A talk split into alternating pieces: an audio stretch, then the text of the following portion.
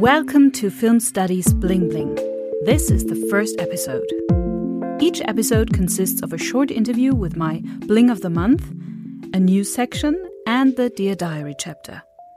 My first interview partner, my first Bling of the Month, is Barbara Flückiger. We talked about her ERC project Film Color. The news is about the book Fiction and Imagination in Early Cinema and an award that might be interesting for scholars conducting production studies.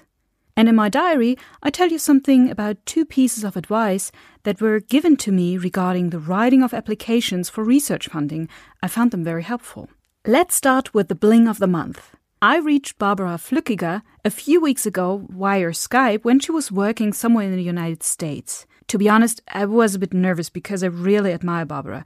She's a brilliant and extremely productive researcher. She has a deep, deep knowledge of film theory, film history, and production practice.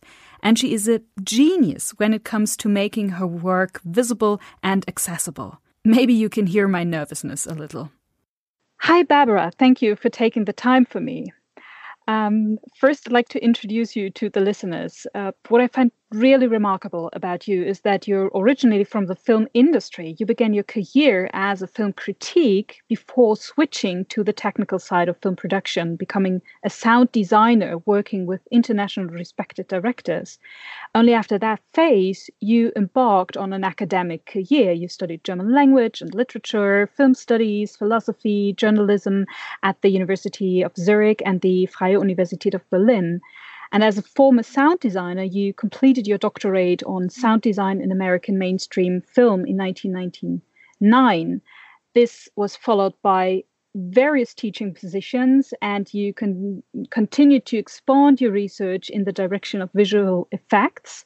So in 2007, you completed your habilitation at the Freie Universität of Berlin with a thesis on visual effects. And since 2007, you are professor at the Department of Film Studies at the University of Zurich.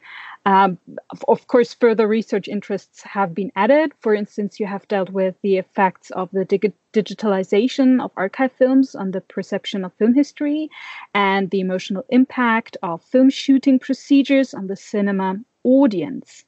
And in 2011, as far as I know, you received a grant to conduct research at the Harvard University on historical film color processes. So, in Harvard, one can say your journey into the myriad aspects of film color started.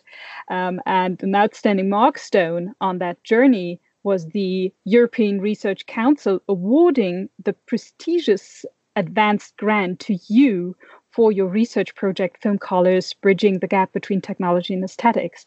I mean, the EU decided to support your project with a grant of 2.9 million euro for five years from 2015 till now, 2020.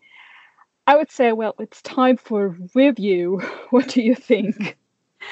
Um, I just, in a, in a few words, what is the ERC project about?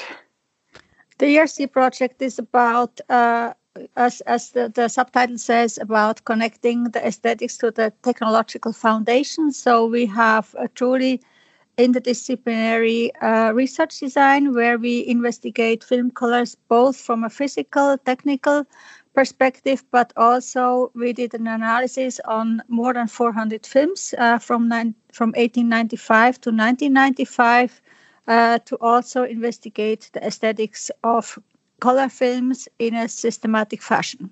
Wow. So, I mean, it's a really huge um, research project. What was the absolute highlight of the ERC project for you until now? Well, uh, what I forget forgot to say is that we also have um, a workflow for the digitization of archival film.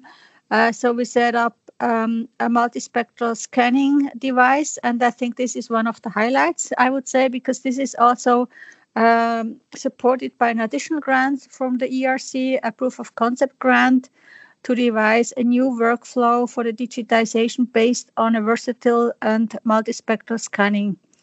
Uh, then the other highlight I would say is uh, a software for the aesthetic analysis of films uh, that is connected to a platform where you then can access and download uh, a, a, huge amount of visualizations and uh, evaluations of all these color films that we analyzed within the project. And I mean, such a project um, is, as I said, quite huge, and all these technological aspects you have in, in your research project. I can imagine that this is quite a, a management task or, or challenge. So, what was the biggest challenge in this ERC project for you as the head of the project? Uh, the biggest challenge is, of course, to connect all these various team members with different types of backgrounds uh, and also to set up uh, a more collaborative uh, workflow within a research project. Uh, I think this is still rather the exception than the rule in, in the humanities that you have uh, so many team members for, from so many backgrounds and that everyone is collaborating in a kind of a network. Uh, and for myself personally, one of the challenges was, of course, to keep track of everything.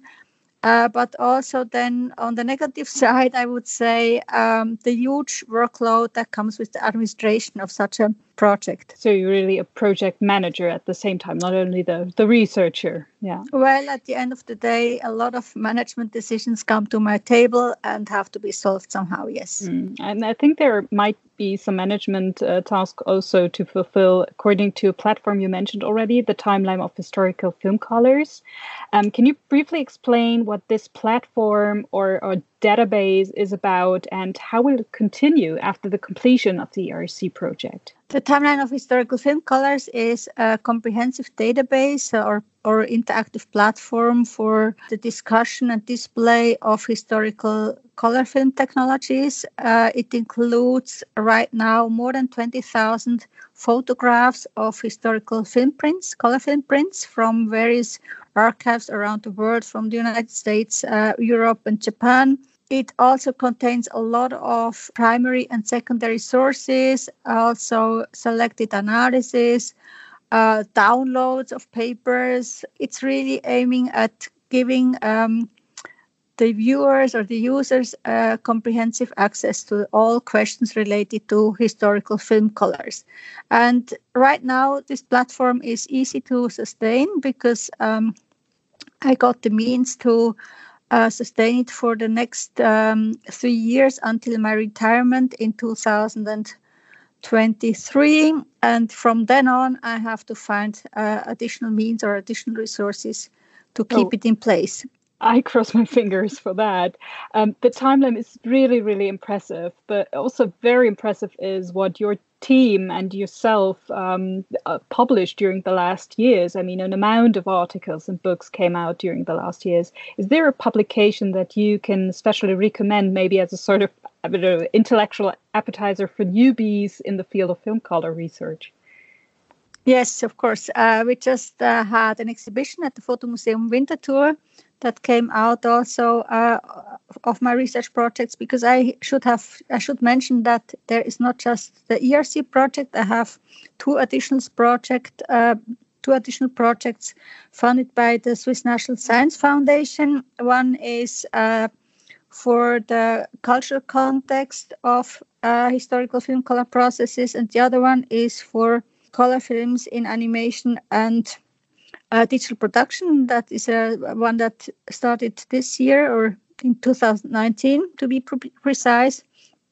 And out of this came this exhibition at the Photo Museum in connection with film programs, both of which were uh, were supported by a grant from the Swiss National Science Foundation for uh, scientific communication. And I think it was a huge um, success. I would say it was really an amazing um, exhibition curated by Nadine Wietlisbach and Eva Hielscher. Out of this uh, came then the book Colormania, recently published by Lars Müller Publishers. Uh, there are two editions, one in German and one in English, and both of them are stunningly illustrated with more than 100 illustrations, photographs of historical film prints in very high quality our aim was to address uh, a broad audience, not just of film scholars, but also laypersons interested in the topic and archivists and whoever has some kind of connection to uh, to the to the topics of film colors, but also colors in photography. I would say Color Mania is really a book to fall in love with film color and film color research. Um, as I saw on the social media platform, you're part of the organizational team of the fifth international conference, Color in Film, which will take place in London in March. A particular focus of the conference will be on the results of the ERC Film Color Research Project and the other project you described. Um, would you like to promote the conference here a little bit? Certainly, uh, the conference is the fifth edition uh, of a collaboration that is in place with uh, the Color Group Great Britain, the HTW in Berlin, the Hochschule für Technik und Wirtschaft in Berlin, uh, with my two colleagues Elsa Tantcheva Burdge and Uli Rüdel. And this time again, as, so, as also two years ago, we have a workshop where we present results from our research projects. Of course, each of the PhD candidates are presenting uh, outcomes of their research. Uh, and then we also have one block where we present uh, the multispectral scanning and the, the, new workflow that we devised for the digitization of uh, film colors. So there are, uh, this is two half day workshops that are part of the overall conference. As keynote speakers, we are very happy that uh, Paolo Cherchi Usai confirmed his participation and also Charles Poynton, all of which is going to take place in London from March 11 to 13. Wow, and beside the conference, what is currently on your agenda for 2020? Are you writing the next proposal for a new research project? uh, actually, on my on my plans or on my schedule is a conference diet for next year because I for 2020 because I gave so many talks and attended so many conferences in 2019 uh, that I feel that I have to focus a little bit more on writing. And also there are a lot of cooperations in the pipeline for for new projects one of the biggest challenge uh, that i did not mention so far is the long-term sustainability of the research results. Um, as i mentioned we have this multispectral scanner and we have the film color analysis software and platform both of which are called VIAN by the way.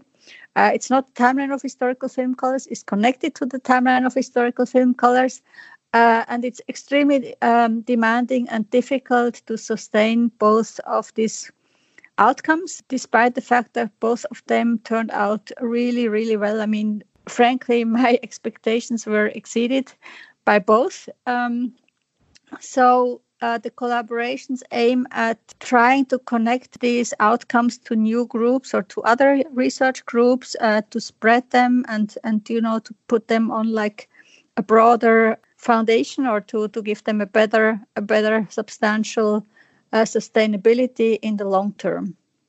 Mm, thank you very much, Barbara. And that was it, our, our little chat, our little review on your project. Um, I wish you all the best uh, to you, to the conference. Thank you very much, Anna Luisa. bye. Bye bye. If you would like to learn more about Barbara's work, have a look at the links we have listed for you on our project page. I have some news for you. Recently, Bloomsbury has published a book with the title Fiction and Imagination in Early Cinema. The book deals with the question, quote, how a representational medium becomes employed in the production of fiction, unquote. For the author, early cinema is the perfect case study to answer this question.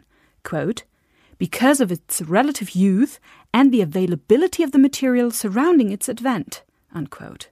As the book explores how contemporary audiences around 1900 thought and talked about films we would nowadays unquestionably label as fiction films, he gives an insight into the perception of early cinema audiences and how categories of fiction and non-fiction have developed. It is of special interest that the author provides a philosophical approach to film history, which is, by the way, the subtitle of the book. The author is Mario Slugan, I hope that I pronounced the name correctly, who works on the intersection of film studies, philosophy, and German studies. As far as I know, he's currently a lecturer in film studies at Queen Mary University of London. He has published two other books beforehand. He is the author of Montage, as Perceptual Experience, Berlin Alexanderplatz from Döblin to Fassbinder, and he has authored the monograph Noel Carroll on Film, a philosophy of art and popular culture. Above that, he is in the editorial team of the journal Apparatus, Film, Media and Digital Cultures of Central and Eastern Europe. In one of the next episodes, I will tell you something about that particular journal. The second piece of news might be interesting for scholars from the context of production studies. I read that since 2015, the Initiative Filmkulisse Bayern, the Bavarian Film Location Initiative, has been awarding the Film Location of the Year prize. A jury of experts decides, according to various criteria, whether there is good access to film locations, whether it is easy to obtain film permits, and whether there are local contact persons. As the creators of the initiative say, the prize has had an impact on the whole of Bavaria since its initiation. They emphasize that in the meantime, most regions are improving their infrastructure in the sense of being attractive as a film location and appoint, for instance, contact persons for film productions. This month, the Bavarian Film Location Initiative will award the Film Location of the Year 2019. The jury has nominated three locations Alpenwelt Karwendel, Bad Tölz, and Passau. The winner will be announced at an award ceremony in Munich on January the 22nd. And now I come to the Dear Diary chapter. For this podcast, I've decided to provide insight into my research project, The Cinematic Face of Cities. But the diary chapter will not only be about scientific questions, methods, and results. I have rather chosen to talk as well about all the little steps that are necessary for the realization of a research project, on all the detours and misconceptions that are part of a research project. I try to be as honest as possible. Let's see how that works. So, what actually stands at the beginning of a postdoc research project? I would say an idea for a topic that you want to pursue or even several topics that you feel, well, well, okay, I would like to work on that for the next years. With a bit of luck, a research funding line that fits the topic comes around the corner. I was lucky as there was a scheme called Small Disciplines High Potential into which my project idea fitted well. And then, of course, the first thing to do is to write a proposal. Writing proposals is daily bread for scholars. But applying for research funding is nevertheless not in our blood. It has to be learned. In the meantime, training courses are available in many scientific contexts. Among others, they teach you how to write an application for research funding. I have attended several such courses, and there were two essential pieces of advice that I have been given. First, read the call for proposal. Second, write not only about your genius, but also about what you're not yet able to do. Okay, read the call for proposal sounds like a silly, silly advice. Of course, you have to read the call to apply, but the devil is in the details. The call for proposal should be taken apart word by word.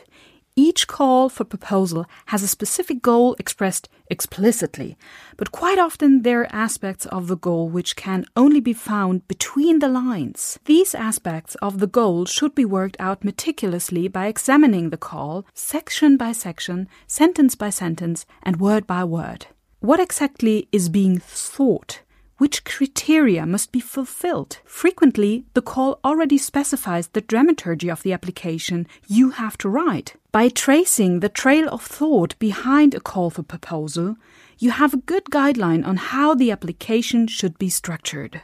This very precise analysis of the call for proposal also helps to develop a feeling for whether one's own project idea really fits into the funding line.